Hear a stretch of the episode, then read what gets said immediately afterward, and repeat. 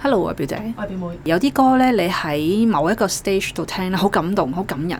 但係到你經過咗之後呢，突然間覺得嗰首歌，誒冇乜嘢噶咯喎咁樣。你有冇一啲歌係咁以樣？前咧好中意聽一首歌叫《發現號》。呢首歌咧嗰個編排有啲同平時有啲唔同，佢因為一開始嘅時候已經係副歌嚟㗎，咁我就好中意呢首歌。咁當初咧即係上年啦，經歷過運動啦，跟住又誒。呃前年嘅啦，啊前年有運動啦，平時我咪話搭 lift 我會唱歌嘅，咁我唱呢首歌咧係真係會唱到眼濕濕嘅，即係一個人喺隔 lift 嗰度唱呢首歌。係啊，但係咧我係有冇打開隻手啊？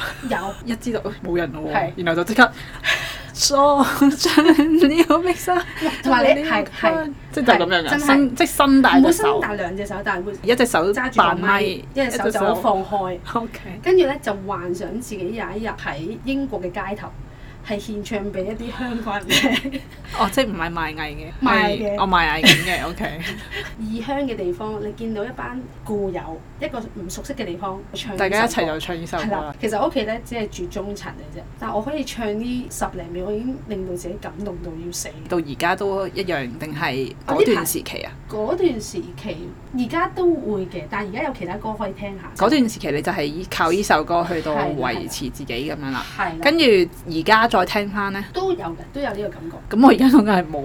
冇呢、而家個冇呢種感覺，咪之前咯，即係未未運動之前聽嘅時候咧，好尤其是唱到某一啲歌詞咧，係會係會好感動，真係要同大家分享。撞進了冰山，捲進了急彎，一秒從未想折返，就望到了，就能望到了，終會踏足這峽灣。去到呢一度，因為我哋而家係。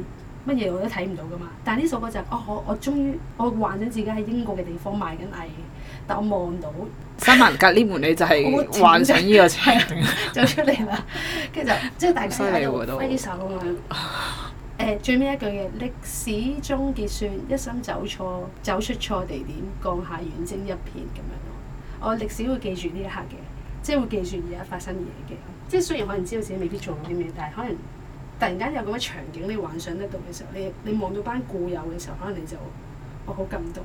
你而家喺隔 lift 度，你有冇再喺一個呢首歌啊？冇唱呢首歌，咁你嘅呢排主題曲唱係誒張天賦嘅《記憶面》。顯然因為誒、呃太多人報啦喺公司，朗朗上口哦啊，，OK 即係純粹係因為成日聽。哦係啦，成日聽咁樣。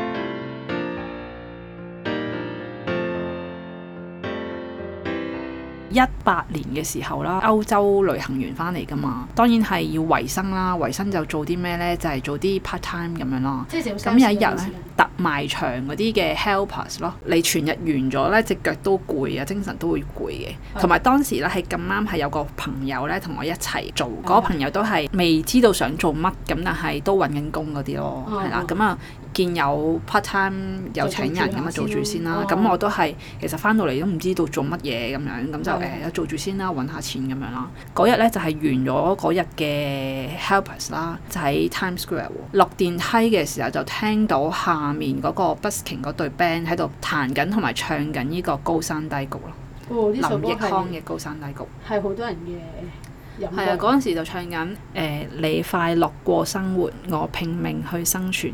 幾多人位於山之巔，俯瞰我的疲倦， 渴望被成全努力罪人誰不興喘咁樣啦。啊，我簡直係咧，即係我當時係同我個 friend 咧係冇講嘢啦，跟住聽住呢首歌啦，跟住係落住電梯。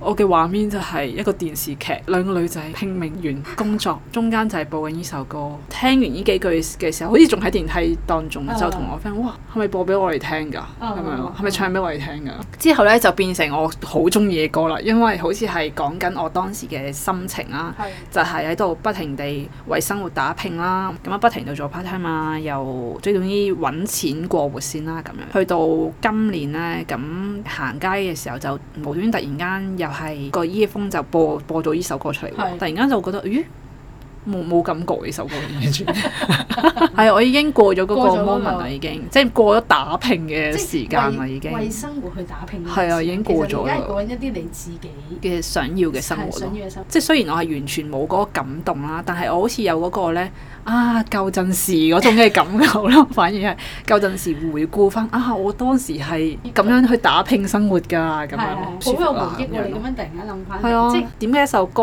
佢冇分話好定係唔好，好，係而係能能唔能夠感動到你咯。係當你感動到嘅時候，嗰首歌就係好正。即係如果而家俾我第一下聽到高山低谷，我唔會覺得正咯。係但係當時嗰陣時聽到就覺得哇好正啊咁樣。所以其實唔好再彈啲歌難聽嘅，其實真係可能某一個時間你無端端聽到咧，你就會想喊噶啦。真係，因為阿姜濤咧，佢咪演唱會嘅，佢就回顧即係誒、呃向啲以前啲明星致致敬敬啊嘛。咁我咪睇咗梅艷芳嘅，嗯咁我就好深刻印象梅艷芳唱《夕陽之歌》。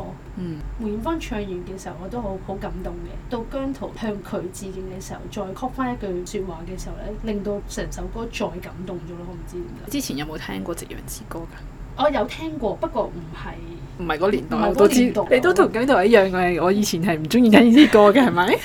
我對呢首歌嘅感覺係睇完梅艷芳之後，我欣賞佢作為一個前輩，佢可以帶到俾啲後輩一啲經驗或者係一啲回憶咯。佢戲裡面佢講咗一句話，其實前輩提攜後輩咧係應該嘅，即係尤其是引用翻喺工作做嘢啊，或者係所有嘅嘢咯。跟住我就突然間嗰個姜濤向佢哋致敬嘅時候，跟住又唱翻呢首歌，跟住我只係諗翻起姜濤都講咗句，佢想將用佢呢一而家得到呢啲嘢去回饋翻俾個樂壇咁樣類似係咁，跟住覺得哦，其實佢真係比我想象中再成熟啲咯，即係佢唔係嗰個年紀咁，好正我突然間覺得佢，但我又唔係中意佢，但係只不過係哦點解佢唔係我係話你而家先 知啊！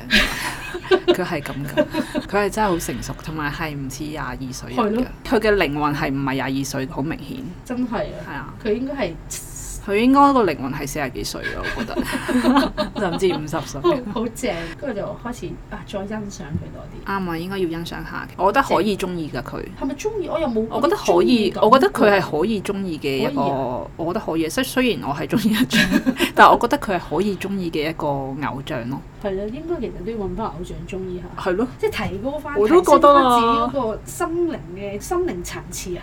唔可以咁樣講，咁又唔 係，咁你又未免抬高得偶像太過勁，一調劑自己嘅一個一樣嘢啦。扯咗扯咗去唔知邊度。係咯，誒唔知大家有冇一首難忘嘅歌呢？多謝大家收聽，拜拜拜。拜。